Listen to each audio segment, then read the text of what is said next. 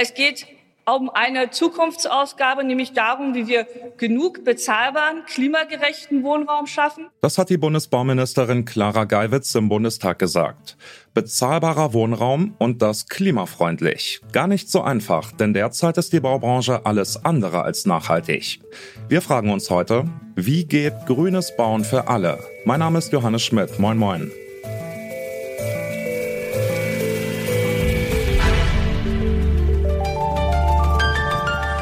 Zurück zum Thema.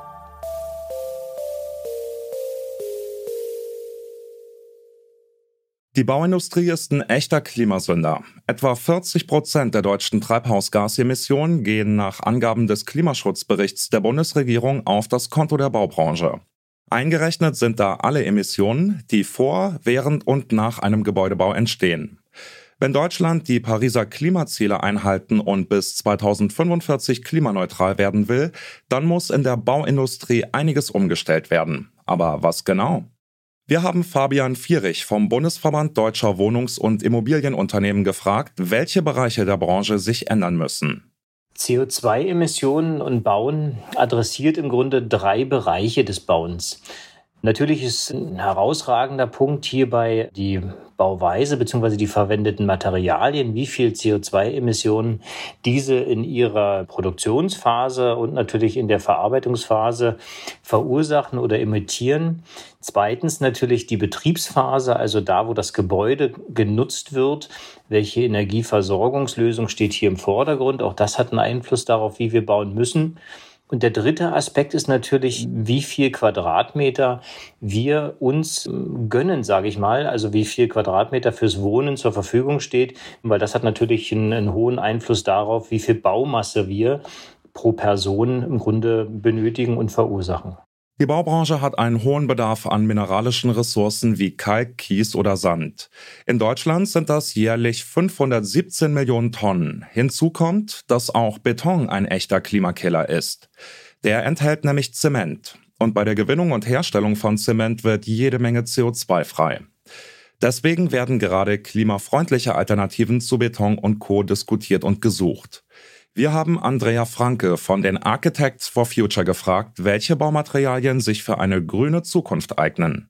Ja, allen voran würde ich da Holzbau empfehlen. Es gibt auch alternativ noch die Bauart mit Lehm, aber nach wie vor baut es sich gut mit Baustoffen, die wir schon kennen. Althergebrachte Baustoffe neu zu verarbeiten. Ja, das ist zum Beispiel der Holzbau, den wir schon gut erprobt haben und sehr viel verbessert haben. Und mit dem Holzbau kann man gut ja, Einfamilienhäuser auch bauen. Ansonsten mit Lehm und auch Stahlbau kann man ganz gut bauen und damit den klassischen Beton ersetzen. Holz- oder Lehmbauten könnten also ein Weg zum klimafreundlichen Bauen sein. Aber wie sieht es da mit den Kosten aus? Wir haben Andrea Franke gefragt, ob grünes Bauen teuer wird. Zum einen ist es nicht immer so, dass klimafreundliches Bauen teurer ist. Ähm, das muss man in der speziellen Planung erstmal prüfen. Es kann zum Beispiel auch sein, dass ein Holzbau günstiger ist oder gleich teuer wie ein Betonbau. Es wird nur häufig nicht geprüft. Also das erfordert gute Planung, da hinzuschauen. Und zum Zweiten ist es ja im Moment auch so, dass die Entsorgung und der CO2-Ausstoß noch gar nicht eingepreist ist. Und da fehlen gesetzliche Rahmenbedingungen, die das noch mit verpreisen. Auch selbst Baustoffhersteller möchten ganz gerne, wünschen sich eine CO2-Bepreisung. Und da wünsche ich mir mehr politische Unterstützung, die dieses Ungleichgewicht aufhebt, sodass klimafreundliches Bauen günstiger wird und klimaunfreundliches Bauen teurer. Klimafreundliches Bauen muss also nicht zwingend teuer sein, sagt Andrea Franke von den Architects for Future. Fabian Vierich vom Bundesverband Deutscher Wohnungs- und Immobilienunternehmen ist da skeptischer.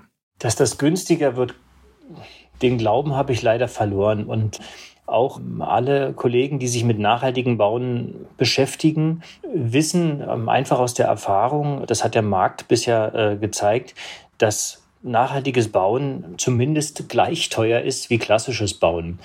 Aber oftmals ähm, benötigt man eben beim Einsatz von, von Holz beispielsweise das teure Baumaterial. Ansonsten hätten sich die klassischen Baumaterialien eben wie Beton nicht am Markt so stark durchgesetzt. Muss man halt ein, ein bisschen tiefer in die Tasche greifen. Jetzt ist es eine Frage, der Zukunft des zukünftigen Mietermarktes, inwieweit diese Kosten ähm, eben eingespielt werden können. Wir haben durchaus Marktsituationen, wo höhere Preise, also Mietpreise durchgesetzt werden können, wo sich also die zukünftigen Mieter das auch leisten können. Da hat auf jeden Fall das nachhaltige Bauen es deutlich leichter. Ne? Beispiel Baden-Württemberg. Wir haben aber eben auch ähm, andere ähm, Landesteile, wo es unsere Mieter deutlich schwieriger haben, den Neubau zu bezahlen. Und hier hat es dann das nachhaltige Bauen dann eben äh, deutlich schwerer. Ja, weil wir können tatsächlich uns derzeit noch nicht vorstellen, dass es günstiger werden soll. Wo und ob grüner gebaut wird, hängt derzeit also vom Markt ab. Wir wollten von Fabian Vierich wissen, was passieren muss, damit die breite Bevölkerung grün bauen kann, auch wenn es teurer wird. Hierfür muss der Bund, wenn es der Markt nicht richtet, ähm, Fördergelder zur Verfügung stellen. Bisherige Förderungen für den klassischen sozialen Wohnungsbau gehen über die Länder.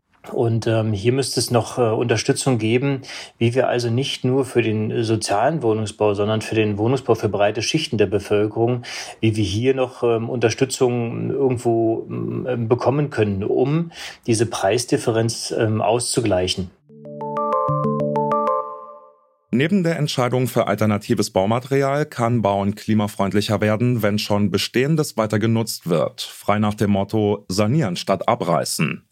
Bereits existierende Gebäude speichern nämlich graue Energie. Damit ist die Energie gemeint, die gebraucht wird, um ein Haus zu errichten. Reißt man also ein bestehendes Haus ab, um ein neues zu bauen, dann muss die Energie in die Ökobilanz eingerechnet werden.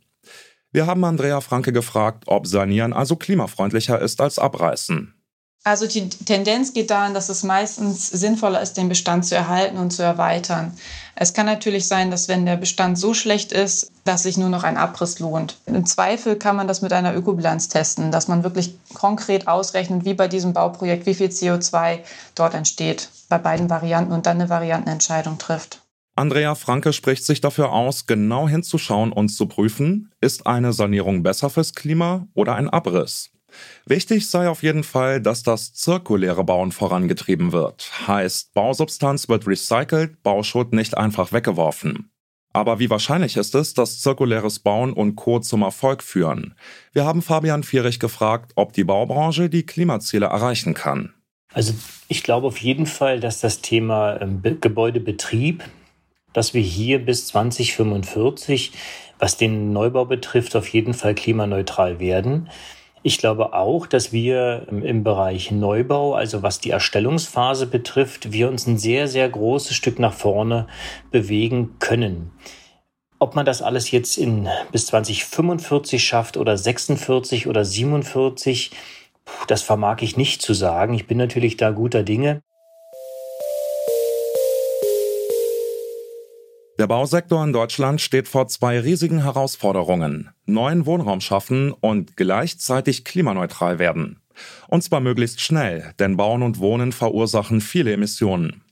Vielversprechende Vorschläge, etwa zum Bauen mit Holz und Lehm, müssen es dafür aber in die Mitte der Gesellschaft schaffen. Und dabei ist nicht nur die Politik gefragt. Wir werden uns entscheiden müssen, was es uns wert ist, klimafreundlicher zu bauen, und zwar im großen Stil, denn der Mangel an Wohnraum bleibt riesig.